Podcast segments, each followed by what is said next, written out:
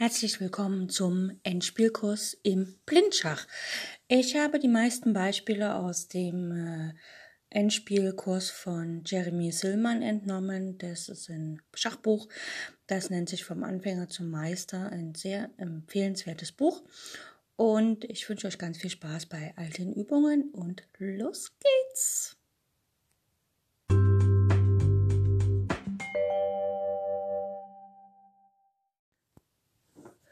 In der heutigen Taktik geht es darum, wie man sich aus einem klitzekleinen Dilemma befreien kann.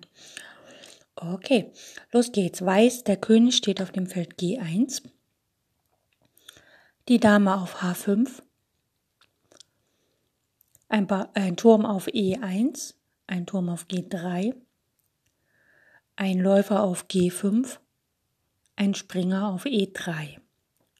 Die Bauern A2, B4, D4, F2, G2 und H2. Das ist die weiße Stellung. Die schwarzen. Der König steht auf G8,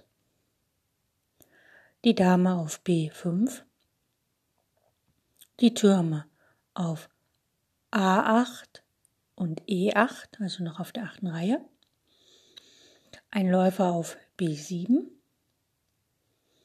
ein Springer auf F8. Und die Bauern, Schwarz hat auch sechs Bauern, 2, 4, 6, ja. Einer auf A7, D6, E6, F7, G7 und H6. Offensichtlich war der Zug H6 der letzte schwarze Zug und Schwarz hat ein bisschen das Problem, wenn er jetzt einfach mh, mm, den Läufer wegzieht von G5, dass dann die Dame auf H5 hängt. Und jetzt muss man halt überlegen, wie kann man das am geschicktesten anstellen, dass man äh, das ausnutzt, dass auch der Turm auf der G-Linie schon steht und das den Bauern G7 fesselt. Man kann jetzt nicht einfach Dame schlägt H6 spielen, weil dann schlägt zwar Schwarz und dann kann Weiß also dann schlägt Schwarz G schlägt H6, die Dame ist schon futsch und wenn jetzt Weiß zum Beispiel Läufer schlägt H6 spielt, dann spielt Schwarz einfach König H7 und Weiß kommt nicht weiter und hat im Grunde die Dame für zwei Bauern geopfert. Das ist nicht gerade sehr effektiv und wir wollen ja immer effektiv Schach spielen. Wenn Schwarz, äh, wenn Weiß hier zum Beispiel Erstläufer schlägt H6 spielt, mit der Drohung Turm schlägt G7 Schach, dann kann die Dame, die schwarze Dame von B5 trotzdem auf H5 schlagen denn nach dem Schach ähm, schlägt G7 Schach, geht der König einfach nach H8 und Weiß kommt ebenso nicht weiter, denn er hat ja dann trotzdem die Dame gegen D2, also ja, die Dame gegeben für zwei Bauern und den Läufer und das ist nicht gerade sehr effektiv. Deswegen muss hier Weiß sehr genau überlegen und Weiß spielt hier Weder Dame schlägt H6 noch Läufer schlägt H6. Weiß spielt eine Taktik, die nennt sich ähm, äh, Mühle oder Zwickmühle auf Deutsch, in Englisch Windmile. Und zwar ist das so, dass ähm, man immer wieder ähm, durch einen Schach den König auf ein Feld zwingt, wo er dann in einem Abzug steht und dann muss er dann kann der Abzug erfolgen und das geht immer so hin und her. Also man erzwingt immer einen Schach und dann wieder so und so und so, also immer hin und her. Und das macht Weiß hier, indem er einfach Läufer F6 spielt. Schwarz hat jetzt das Problem, er weiß nicht, äh, wenn er jetzt den Bauern von hm, G7 irgendwie deckt, sagen wir mal einfach G6 spielt, dann fällt die Dame auf B5, also ihm bleibt eigentlich nichts anderes, außer Dame schlägt H5 zu spielen einfach weil er ja äh, seine eigene Dame nicht verlieren will und er hat auch kein günstiges Schach, also Schach, womit er die Dame retten kann, so ein Zwischenschach. Das gibt es hier nicht. Gut, Weiß, also das kann Schwarz hier nicht spielen, deswegen muss Schwarz Dame B5 schlägt auf H5 spielen. Gut, Weiß ist am Zug und Weiß spielt jetzt Turm G7 Schach. Das ist ja, hat gerade eine Dame geopfert, das heißt, er muss jetzt natürlich tatsächlich mit Schach loslegen und Schwarz spielt König H8, hat keinen anderen Zug.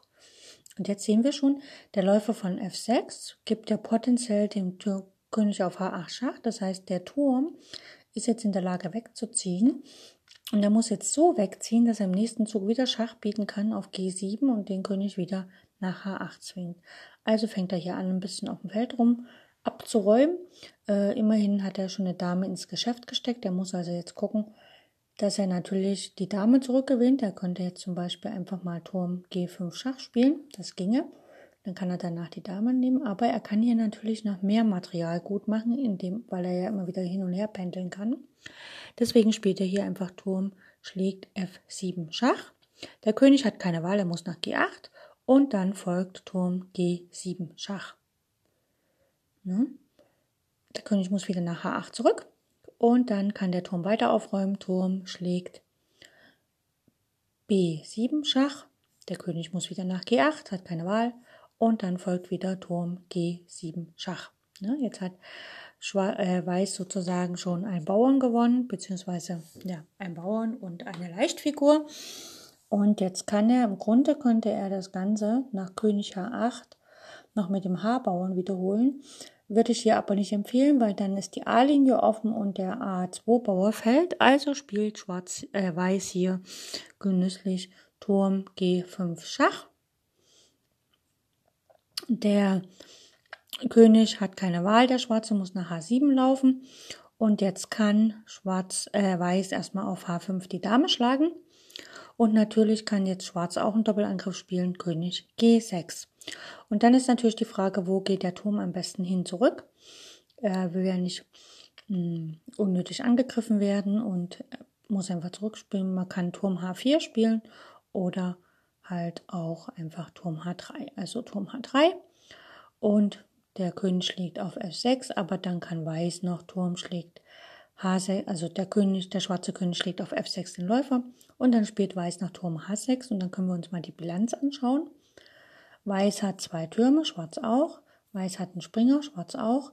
Und Weiß hat zwei, vier, sechs Bauern, hat noch alle Bauern von der Ausgangsstellung. Schwarz hat allerdings drei Bauern verloren.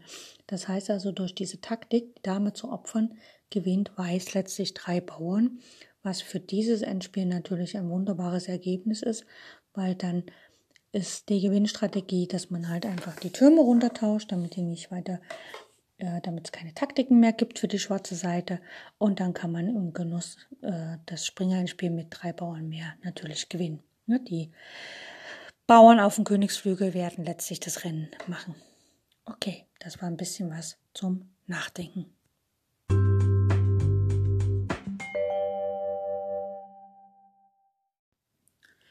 In unserem Endspielkurs geht es weiter mit einem Endspiel hm, König, Läufer und vier Bauern gegen König, Läufer und zwei Bauern. Die Läufer sind auf ungleichfarbigen Feldern. Also das eine, der Schwarze hat einen weißen Feldregenläufer und der, der Weiße hat einen Schwarzfeldregenläufer und der Schwarze hat einen Weißfeldregenläufer. Okay, schauen wir uns als erstes die Stellung an. Der weiße König steht auf dem Feld E6 der weiße Läufer auf F6 direkt daneben und die weißen Bauern einer auf B4, F5, G5 und H6. Schwarz hat den König auf G8, also schon vor den Bauern, zumindest vor den Bauern, die potenziell einziehen wollen. Hat den Läufer auf C2, das ist ein weißfeldriger Läufer. Hat einen Bauern auf B5, der blockiert den weißen B4-Bauern und hat einen Bauern auf H7, der blockiert den weißen H6-Bauern. Schwarz ist am Zug und muss überlegen, wie kann er die Partie noch halten, also wie kann er die Partie Remis gestalten. Hm, als erstes würde man ja denken, okay, es ist eigentlich gar nicht so schwer, ich ziehe mit dem Läufer hin und her. Und falls Schwarz G, also ich ziehe zum Beispiel mit dem Läufer nach D3 und falls Schwarz, Weiß jetzt G6 spielt, dann kann ich auf G6 schlagen mit H, H schlägt G6 und wenn F schlägt G6 spielt, dann spiele ich einfach Läufer G schlägt G6. Mein König setzt sich auf H7 fest, ne? da kann immer pendeln und weil ja der Bauer immer gedeckt werden muss und dann bleibt der weiß schwarze König einfach auf H7 stehen und der weiße Läufer setzt sich auf die Diagonale F1, E2, D3, C4 und deckt den Bauern auf B5 und damit kann sich Weiß im Kreis hüpfen. Er wird nicht weiterkommen. Allerdings ist hier ein Problem.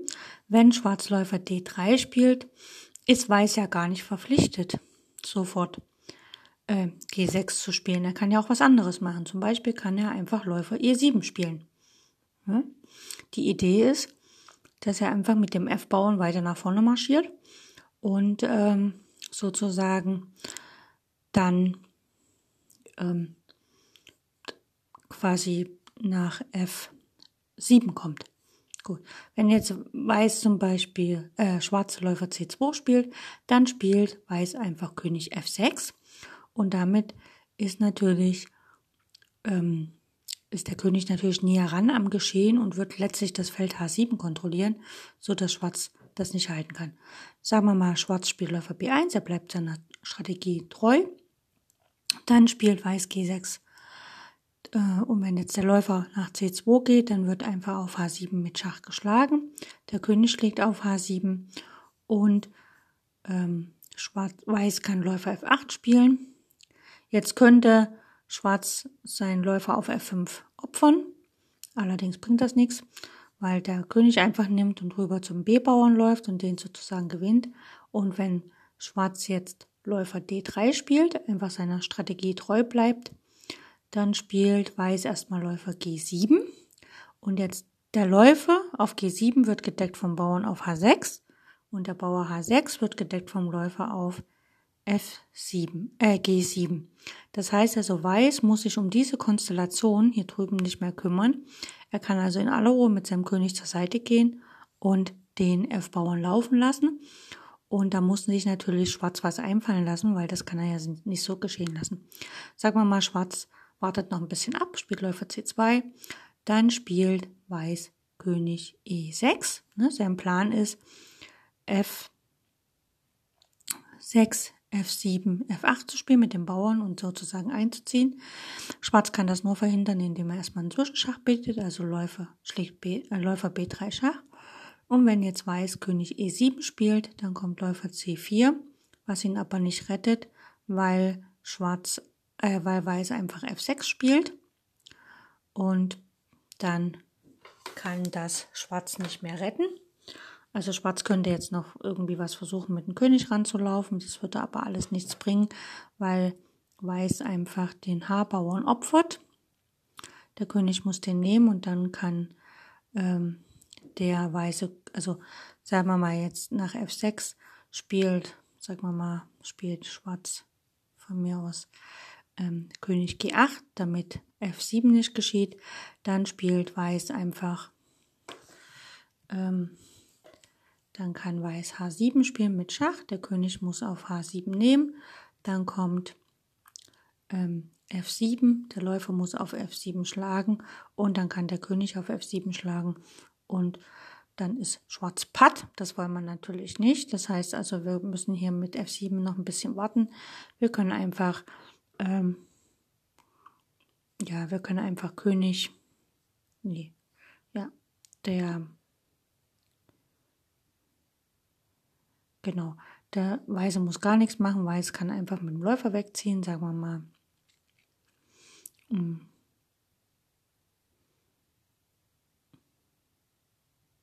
Können den einfach stehen lassen, ne? geht halt hier rüber. Gut. Aber ähm, wenn Schwarz nicht Läufer D3 spielt nach, also gehen wir nochmal in die Ausgangssituation.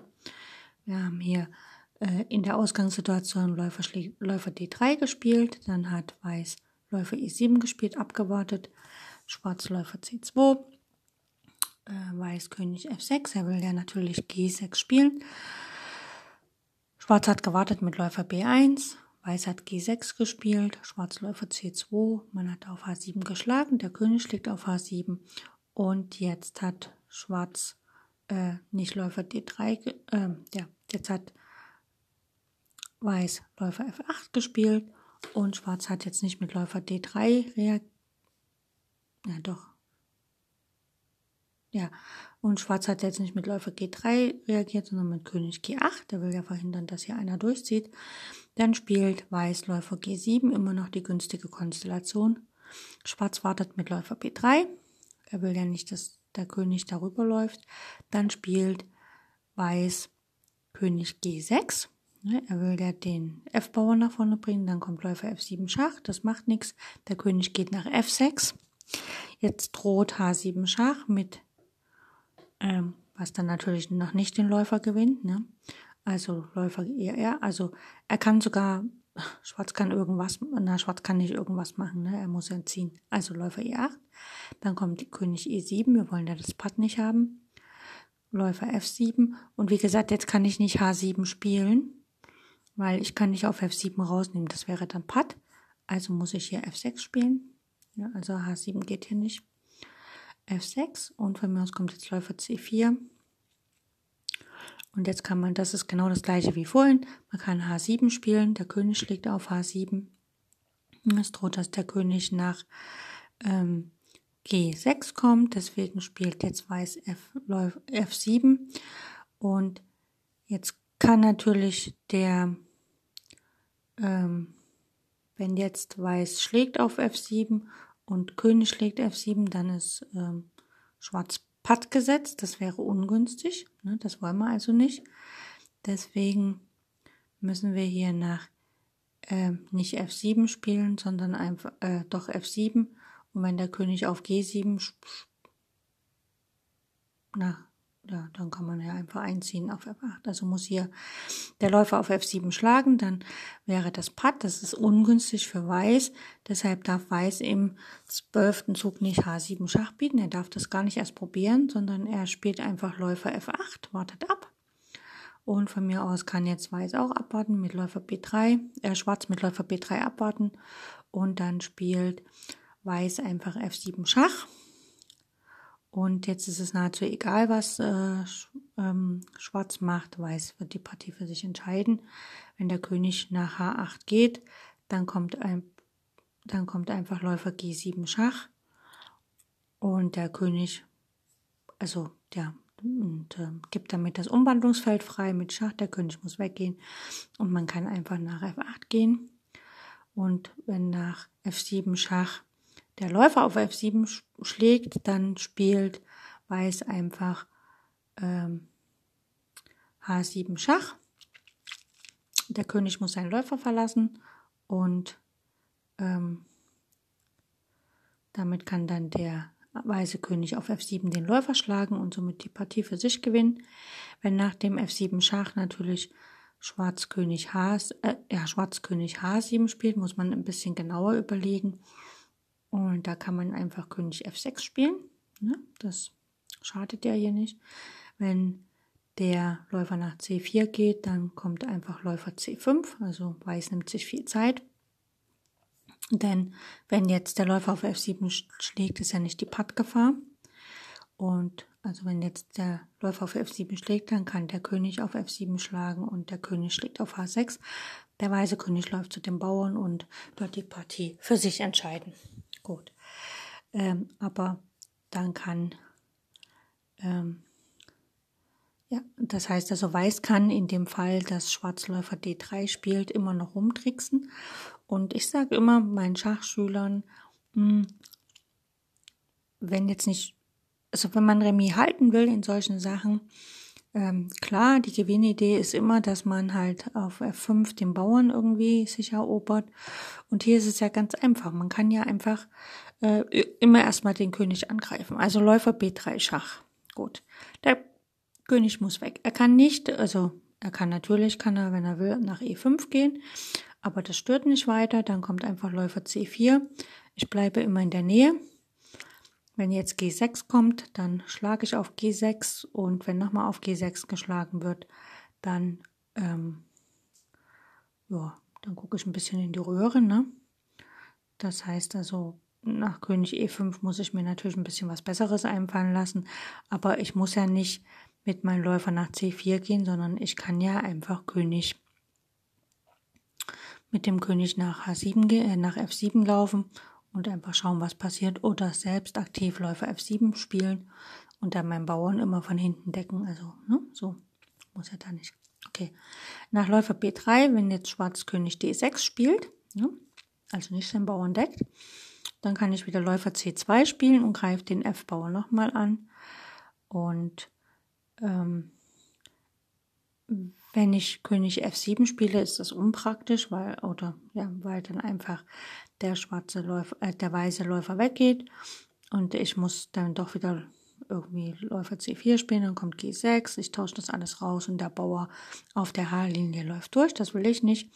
Deswegen nach König D6 spiele ich einfach Läufer C2, greife den Bauern nochmal an, der König geht nach E6, e ich spiele Läufer B3 Schach und wenn der König nach E5 geht, spiele ich einfach Läufer C2, denn wenn jetzt der Bauer vorgeht, ne, also wenn jetzt G6 geschieht, kann ich auf G6 rausnehmen.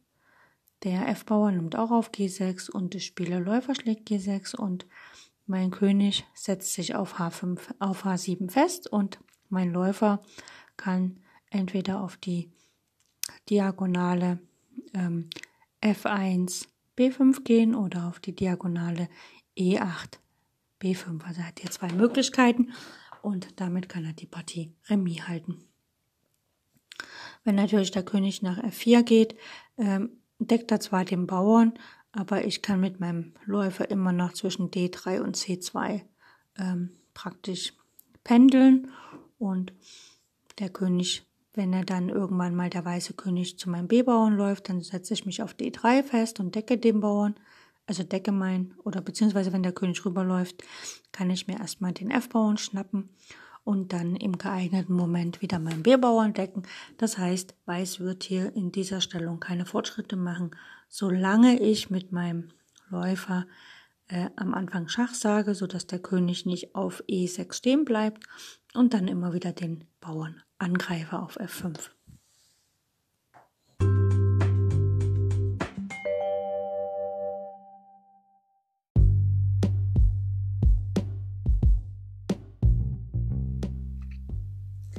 In jüngster Zeit ist die Bedeutung des Endspiels stark gewachsen. Das Reglement von Turnieren hat sich wesentlich verändert. Partien werden heute kaum noch vertagt. Die häusliche Analyse fällt weg. Man muss seine Entscheidung am Schachbrett treffen. Ohne ausgezeichnete Kenntnisse und ohne das Verständnis der Endspielgesetze ist es schwer, diese Aufgabe zu bewältigen. Fehler im Endspiel sind die letzten in einer Partie. Man kann sie nicht mehr korrigieren.